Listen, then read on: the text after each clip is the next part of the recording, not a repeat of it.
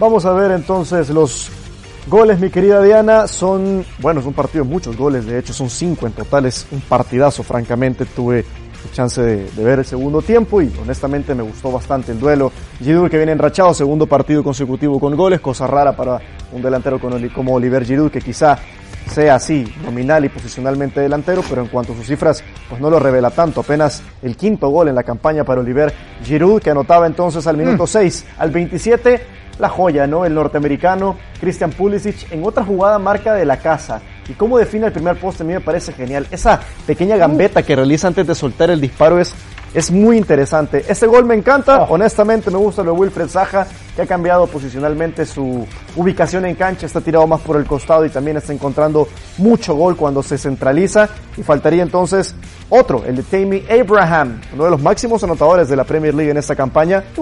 Una muy bonita jugada por parte de Ruben Loftus-Cheek y luego el pase preciso con la parte interna del botín derecho pegadita a la base del poste. Nada que hacer para el guardameta Vicente White. Y faltaría uno más, otro muy bonito tanto de Cristian Benteke, que únicamente es el desmarque, es el centro. Kepa sigue la trayectoria del balón y entonces el 3 a 2 definitivo con asistencia de Patrick Van Aanholt para poner todo sentenciado con esos cinco tantos en el partido. Crystal Palace contra Chelsea ganan los de Lampard.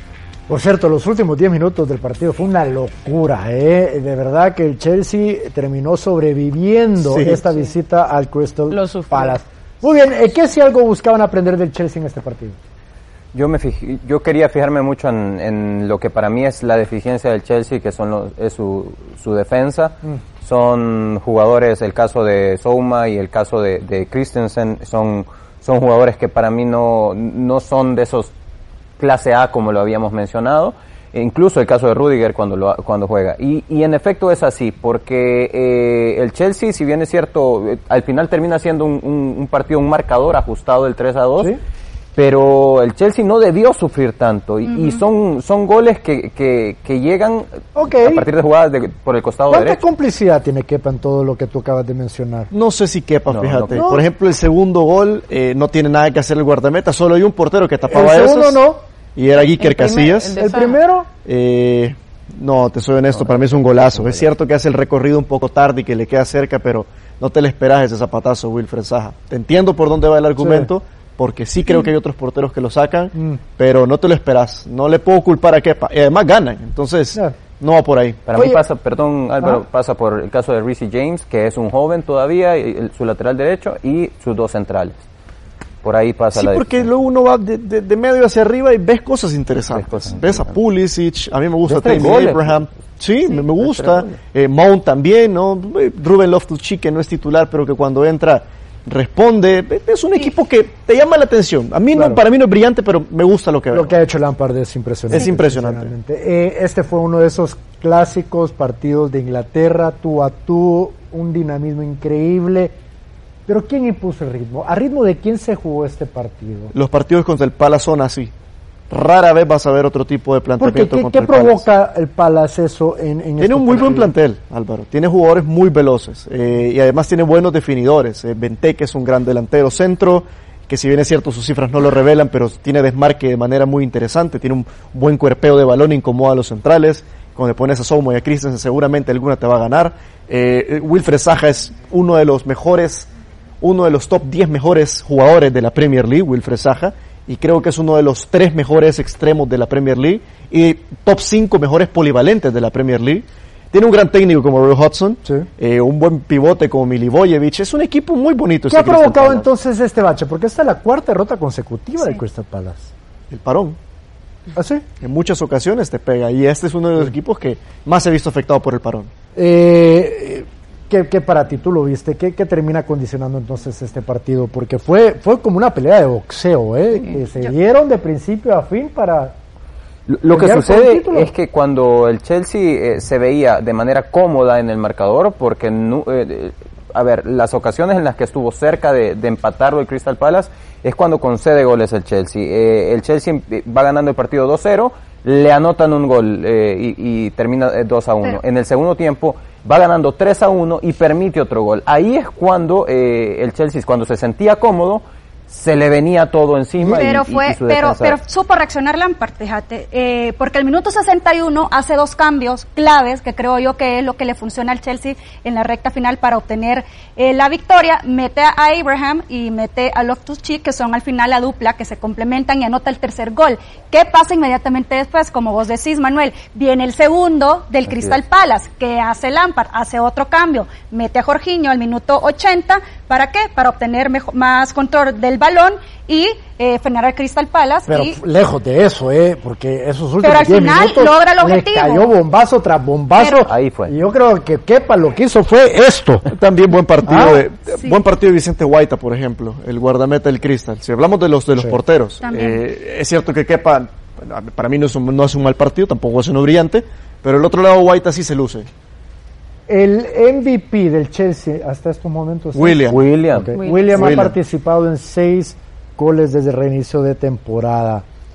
No está asegurado para la próxima temporada. de hecho, es un agente libre que, ahí está para cualquiera. ¿eh? No va a seguir. ¿Cuánto pierde el Chelsea con este jugador? Nada, y es hora. Es que son relevos generacionales. William, a ver, está haciendo un buen regreso de liga ahorita. Y qué bonito y, y qué bien por el Chelsea pero no es un equipo al que le vas a basar un proyecto, sobre todo uno que tiene jugadores que comparten posición, como Sijic, como el mismo eh, este chico Pulisic, ¿no? Digo, comparten posición con William. William ya supera la barrera de los 30 años. 31 años. Y te soy honesto, mm.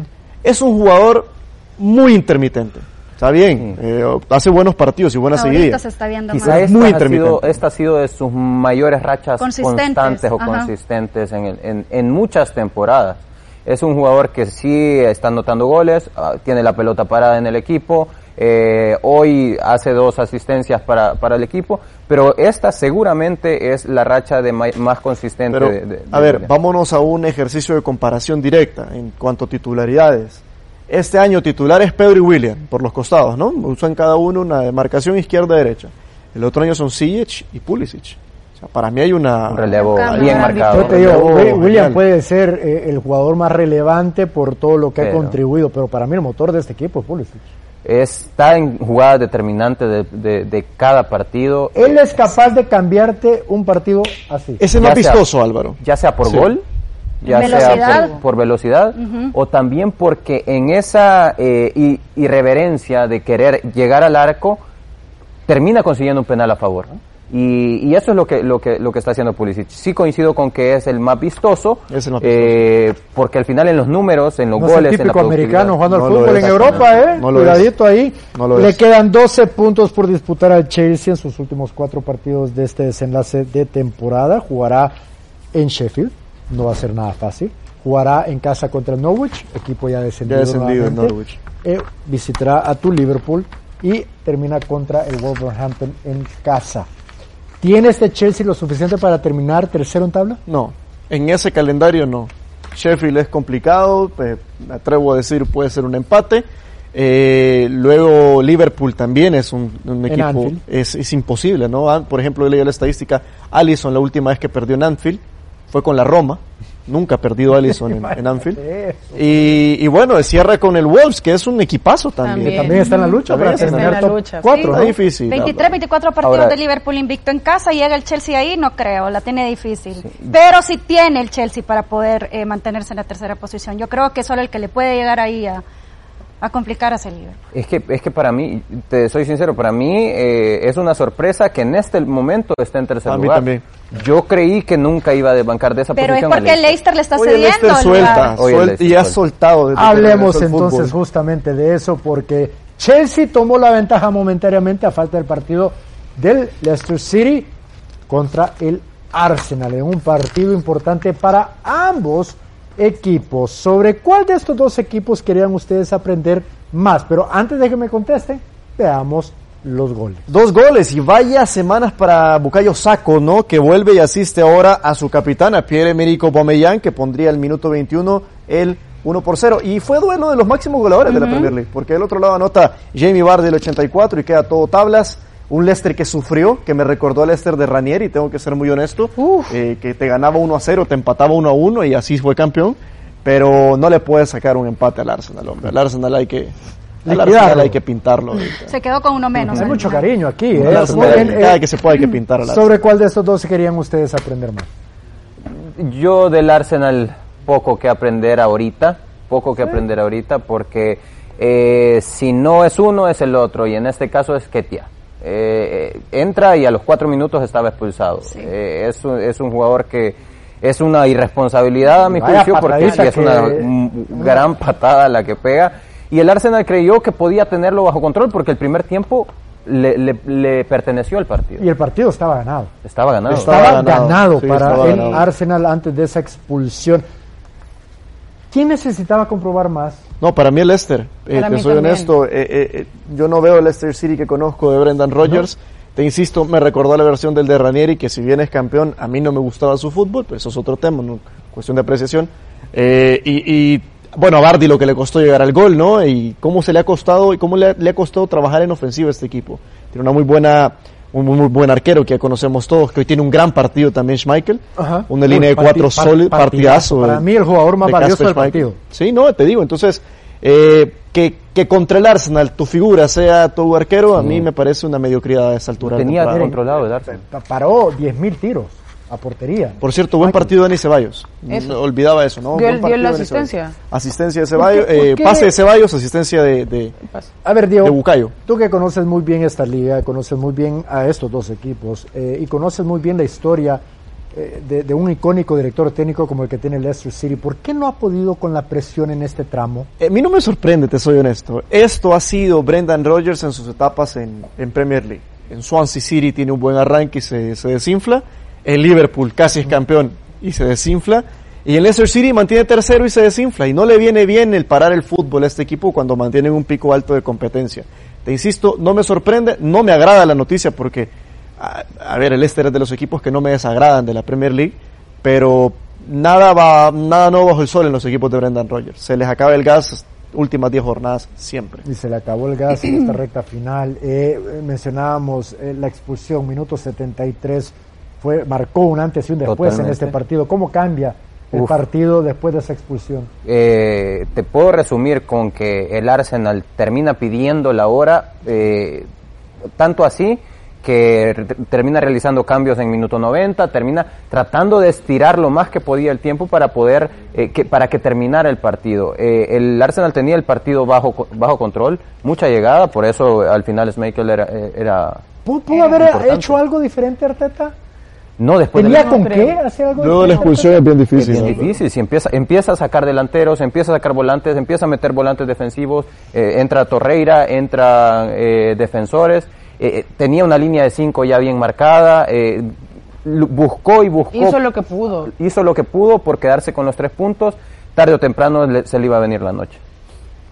Bardi, tú mencionaste a Bardi, por fin supera los 100 goles tanto que le costó llegar, hoy anota su gol número 101, se mantiene como líder goleador de la liga. Eh, ¿Tú visualizas a Bardi mucho tiempo más en este Leicester City? Ya, sí, yo lo retiramos acá. Eh, tiene 31, 32 años, si no mal recuerdo, me corrigen, puede llegar a 33, puedo estar mal Tuvo su oportunidad para 33 33 años. estamos hablando ya de un tipo en su pico de, salida, Álvaro. Eh, tuvo su oportunidad en el Arsenal, se le ofreció un chance, pero pero no es de sus jugadores de equipo, ¿no? Ya sus etapas de, de, crecimiento exponencial han pasado y bueno, qué bien que esté cerrando siendo líder de una liga muy complicada como esta en goleo. Leicester City ha venido de más a menos en este último tramo. Arsenal, pues no, no, no sé cómo descifrarlo tampoco, porque curiosamente uno menciona al Arsenal y la percepción es, está chueco.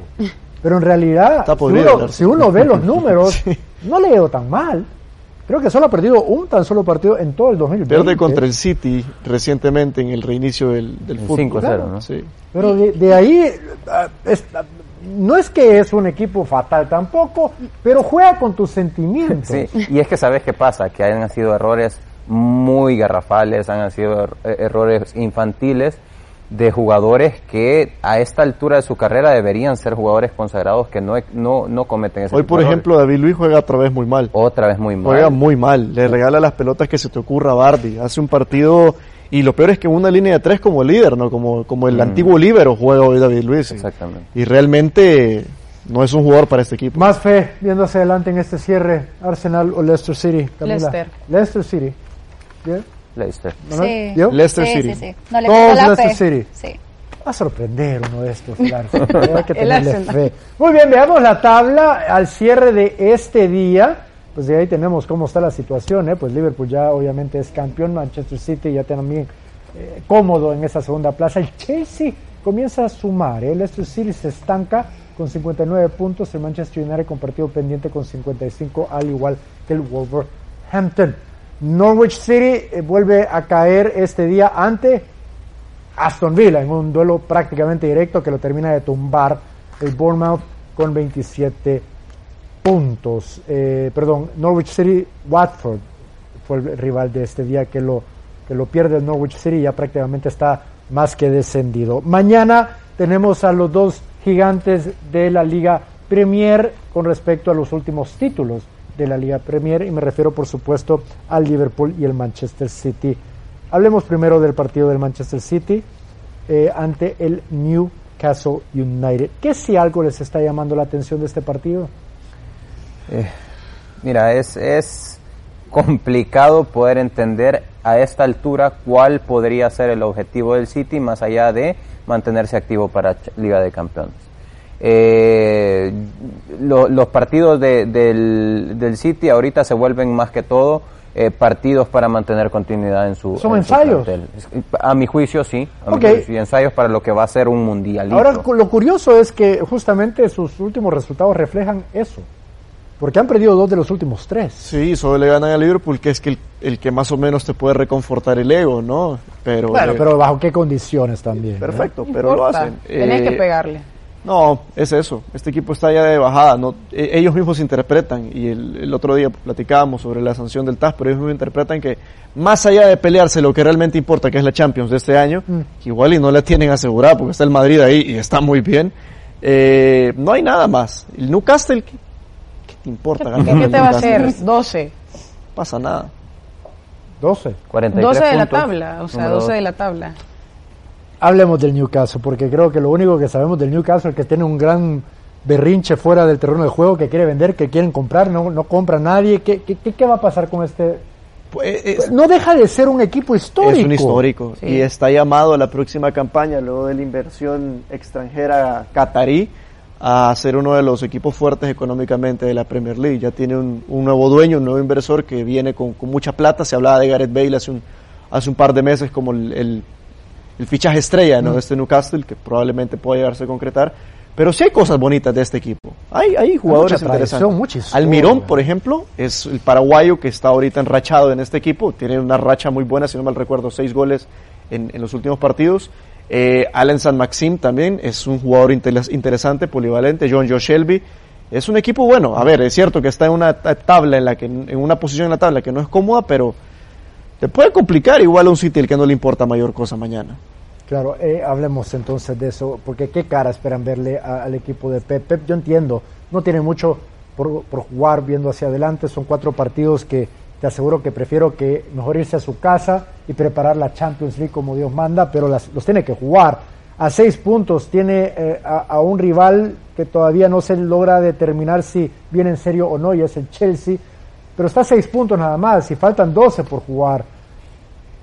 Dos de tres en los últimos partidos, dos derrotas en los últimos tres. Eh, no creo que Pep Guardiola quiere terminar la temporada perdiendo. No creo. Y, sobre todo sabiendo la segunda plaza, es que no, yo no daría por muerto al City. Aparte entiendo que hay todavía que esperar a mediados de, de este mes la decisión final del TAS. Entonces. Estamos a una semana, creo. Exactamente. Entonces, no hay que hablar en el supuesto de que el City ya no va a estar en el, eh, optar por competencias europeas para la próxima temporada. Yo creo que el City está concentrado en mantener su segunda plaza y hacer un buen rendimiento en, la, en la Champions. El City entra sumando 81 goles en 33 partidos, 13 goles en este reinicio de temporada, incluyendo el 0-1 que perdió el fin de semana ante el Southampton más o menos tres goles mañana para eh, Es el equipo más, goleador, de, la temporada y el potencial lo tiene para poder hacerlo. Tiene que encarar, como bien dice no tienen que encarar el partido con mucha seriedad, intentar al menos proyectar la mayor seriedad.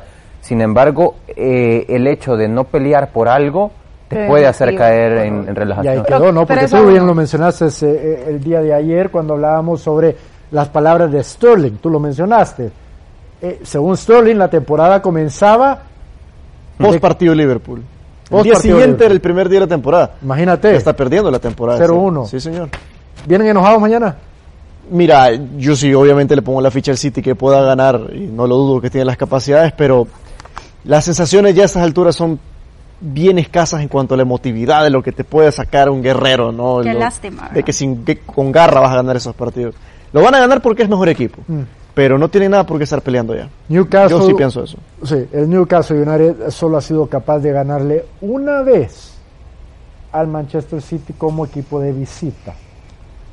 Esa única vez fue hace 20 años. No creo que la historia cambie mucho mañana. Muy bien, pasemos al partido del actual campeón de la Liga Premier. Bonito suena, ¿no? Actual campeón. el actual campeón ahora sí pasó la pandemia y todo aquello y hasta ahora sí ya se puede decir. El Liverpool jugará de visita ante el Brighton mañana. Eh, ¿Qué debemos de esperar de este partido?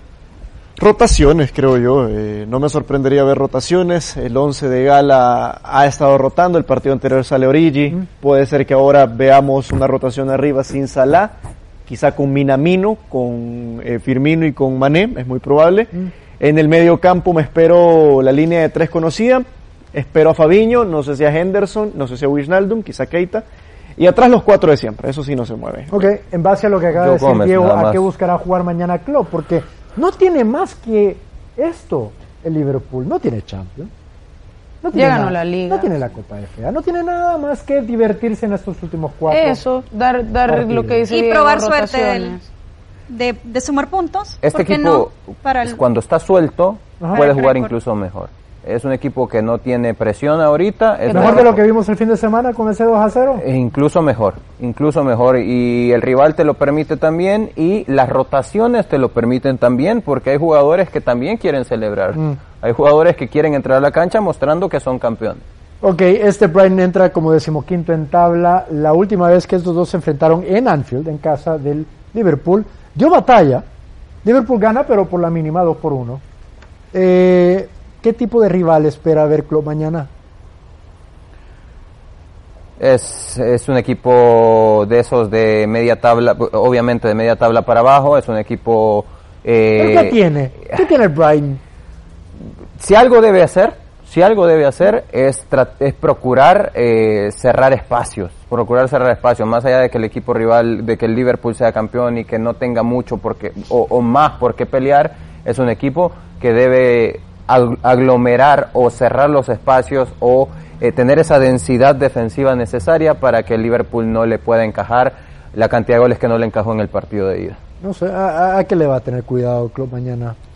El Brighton tiene un equipo que quizá en ofensiva no tiene un volumen muy interesante. Bueno, no es un equipo interesante, te soy sincero, está en puestos bajos de, descenso, pero a ver, tiene algunas piezas que no han estado en su prime time, como Izquierdo, que es un colombiano que juega por un extremo. Montoya juega en este equipo, se acuerda de Martín Montoya, el lateral del Barça, juega en este equipo. Eh, pero te insisto, es un equipo, como bien lo escribe Manuel, de esos incómodos de media tabla hacia abajo, mm. que en cuanto a propuesta futbolística, eh, ofensiva, creativa, no, no es la gran cosa, honestamente. Es un equipo que ha anotado 35 goles, ha recibido 44 en sus 8 victorias. Viene de ganarle al Norwich, con gol de Leandro Trozar, que quizás sea su mejor jugador. El belga. El belga, correcto. ¿Quién no le ha ganado al Norwich? Cierto. Todos le han ganado al Norwich. Creo que a la Alianza le puede ganar al Norwich. No lo dudo. En ningún momento lo dudaría. Gol de Chicho. No lo dudaría. De larga distancia. Muy bien, ¿alguna pregunta a la cual le buscarán respuesta en este ah, partido? La alineación, ¿quiénes van a salir? ¿Cuáles van a ser las rotaciones de club? ¿Qué van a jugar? ¿Se van a divertir? O sea, ¿qué tan ¿Cuántos goles? No estoy diciendo que no se lo vayan a tomar en serio, sino que qué tanto se van a salir a divertir. 53 puntos de diferencia, esto está ya más que predecible. ¿Sabes qué otra pregunta le busco? Si voy a ir sumando tres puntos en tres puntos para ver si llegan al récord. Pues Ahí están los 104, ¿no? Están posibles. ¿Se la creen? Posible es, posible es. No es, probablemente 15 puntos hay todavía en A lo que aspira como tal, pero sí, sí se puede conseguir, claro que se puede conseguir. Pero no es relevante. No es relevante en absoluto. ¿No te gustaría tener ahí el récord? Imagínate. Quitarle eso al City. Borrar al City de lo... Podría ser una motivación para los chicos, o sea, porque ya ganaste, ya ganaste la liga y de repente es como que ¿para qué? Pero la cerecita al pastel. La 30 años después obtenés el título y aparte de rompes el récord que tenía el City. Sí, tienen razón, solo porque Chanta está contento con esa idea. ¿Te parece, Chanta? sintiendo nuestro querido Chanta, un camarógrafo, acá está contentísimo con la idea de que le superen al City. ¿Sí o no? Sí, pero a ver, eh, eh, con todo ganado y sin mucho más por jugar a nivel de títulos, alguna motivación tenés que encontrar, Esa misma, o sea, yo creo que esa es la motivación que puede usar aparte de ponerle Rocky Balboa. Borra tu City del mapa. Porque dice que les pone Rocky Balboa para que se motiven. bueno, acá el, el Primi ponía Kung Fu Panda. Cada quien pone la película que quiere. Y esto no es broma. Si fueras técnico, Diego, ¿cuál película pusieras? No, nunca lo he pensado. Pero, pero, pero Diego, tengo miedo de saber qué película. Podría, podría poner. Te la llevas como tarea. Me lo llevo de tarea, sí. Lo traes mañana, por favor. Con los gustos cinematográficos tengo miedo. Ay, no, Manuel, oí eso. ¿Por cuál? La Notebook dice. Vamos contigo mejor, Diana, porque esta conversación se puede, a lo mejor, terminar bastante A lo mejor mal, lo inspira ¿eh? a los que están enamorados para meter gol y dedicárselo a su novia o esposa. Vámonos a la pregunta. Decía es candidato a la próxima temporada al título. Vamos a ver. Hablando del Chelsea, precisamente. Los dirigidos por Lampard. Eduardo Enríquez. Yo creo que no será candidato ya que el City no participa en la Champions. Se enfocará en ganar la Premier nuevamente. El Chelsea pudiera dar batalla, pero no creo que le alcance para ganarla. Jesús Ramos no creo que sea candidato al título del próximo torneo. Aún le falta para superar al City, City y al Liverpool. Sebas Mena, el Chelsea se está afianzando como un candidato fijo al título y podría ser campeón ya que están contratando jugadores top. Solo les faltaría un defensa. Bueno, con esto nos vamos a un pequeño corte comercial, pero ya regresamos porque vamos hasta las nueve, recuerden.